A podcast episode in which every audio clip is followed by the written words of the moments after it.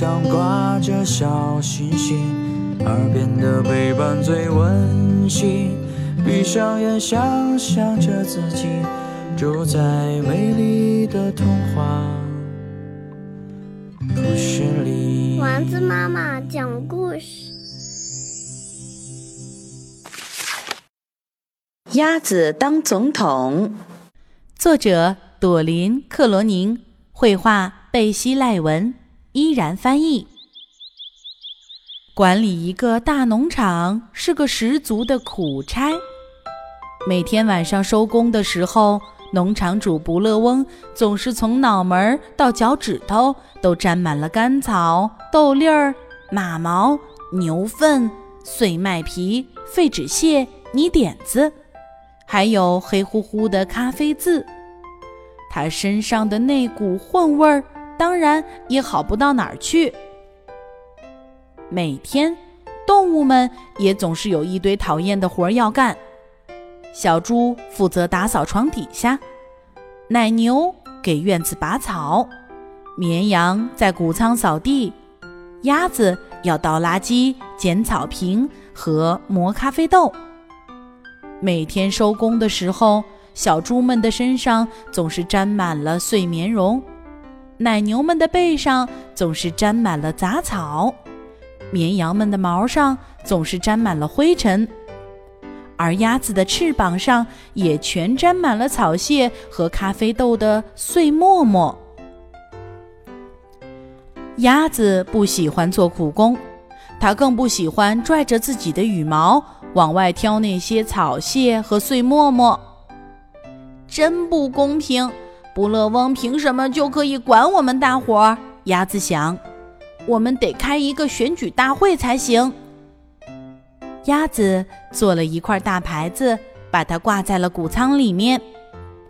农场主不乐翁立刻下台，农场选举大会明日召开。第二天一大早。农场主在自己家门前发现了一张大海报，投鸭子一票，为了一个博爱而和平的农场。不乐翁顿时火冒三丈，他飞奔到谷仓门口，只见动物们正在那儿做登记，好参加售票。投票者登记处，投票者必须具备以下条件：第一，居住在农场。第二，有合法身份证件；第三，至少要和这牌子一样高。但是小耗子们聚在一起，强烈抗议身高歧视。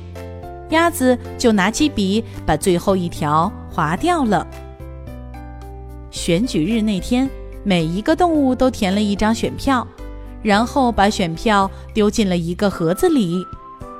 选票经过统计。投票结果被写在一张大海报上，贴在了谷仓的墙外。不乐翁六票，鸭子二十票。不乐翁强烈要求重新统计票数，结果在一头猪的屁股上，大家又发现了一张臭烘烘的选票。新的统计结果出来了，不乐翁六票，鸭子二十一票。在选民们的欢呼声里，鸭子正式当上了农场主。管理一个大农场是个十足的苦差。每天晚上收工的时候，鸭子总是从脑门到脚趾头都沾满了干草、豆粒儿、马毛、牛粪、碎麦皮、废纸屑、泥点子，还有黑乎乎的咖啡渍。嗯，当农场主这是一点儿都不好玩儿。鸭子在心里嘀咕。这天晚上，鸭子和他的工作团队开始做起了参与州长竞选的准备。我是一只鸭子，我不是政治家，投我一票。鸭子把农场留给不乐翁去管，他自己就忙乎竞选、拉票活动去了。他去乡下的小饭馆里做客。他迈着鸭步做街头游行，他去参加镇民代表大会，他发表了许多场只有鸭子们才能听懂的演说。竞选日那天，全州的选民都填了一张选票，然后把选票交到了投票站上。选票经过统计，投票结果被发表在当天的地方新闻报上。鸭子以一票胜出，州长女士惜败。州长女士强烈要求重新统计票数，结果在一个装烙饼的盘子底下，大家又发现了两张脏兮兮的选票。新的统计结果出来了，州长女士二十九万九千九百九十九票，鸭子三十万零二票。在选民们的欢呼声里，鸭子正式当上了州长。管理一个州是个十足的苦差。每天晚上收工的时候，鸭子总是从脑门到脚趾头都沾满了发蜡、墨汁、胶带纸、手指印儿、蛋黄酱，还有黑乎乎的咖啡渍。他还得了非常厉害的头疼病。哦，当州长真是一点儿都不好玩儿。鸭子在心里嘀咕。这天晚上。鸭子和他的工作团队开始做起了参与总统竞选的准备。鸭子把州里的事情留给他的工作团队去管，他自己就忙乎竞选拉票活动了。他去城市的小饭馆里做客，亲吻那里的孩子们。他乘着轿车做街头游行。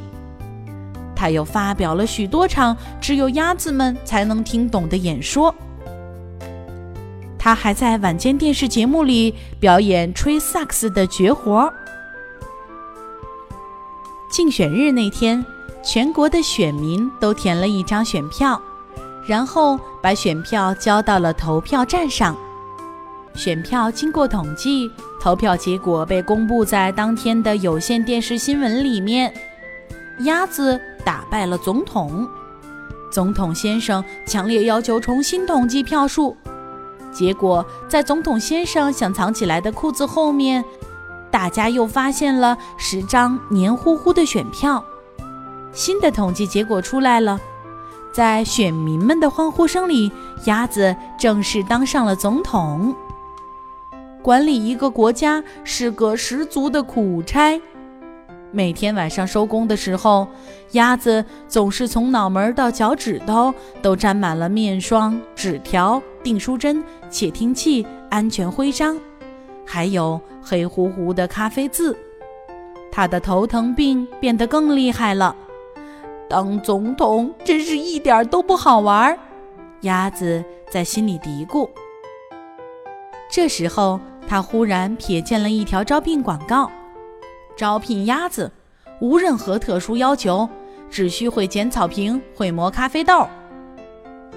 鸭子把国家大事留给前总统先生去管，自己就出发去了农场。每天晚上收工的时候，农场主布勒翁总是从脑门到脚趾头都沾满了干草、豆粒儿、马毛、牛粪、碎麦皮、废纸屑、泥点子，还有。